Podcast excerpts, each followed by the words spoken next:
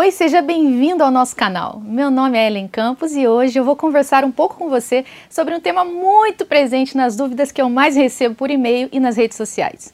E eu vou começar te fazendo uma pergunta. Você já se machucou em alguma atividade não prevista no quadro de trabalho semanal? Aquele futebolzinho, por exemplo, no final do TFM. Numa dividida de bola, aquela dorzinha no joelho que você nem levou a sério pode se tornar uma coisa muito mais séria no futuro. E aí? O que fazer quando você se machucar durante uma atividade não prevista em QTS?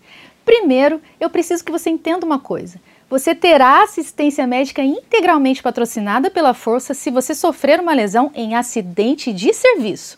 Por isso, se você se acidentar em uma dessas atividades não previstas no QTS, eu tenho três dicas que podem te ajudar a garantir os direitos previstos pelo Estatuto. Anote aí.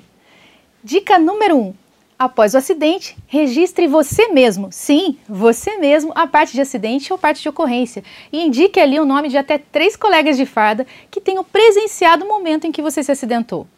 Dica número 2: procure imediatamente por atendimento médico especializado. Produza provas médicas no dia do acidente. Realize exames que provem a existência da sua lesão.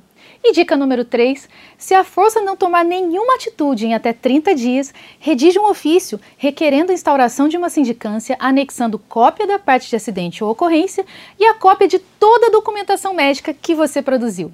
Agora, salve esse vídeo nos seus favoritos e encaminhe para todos os seus colegas de farda.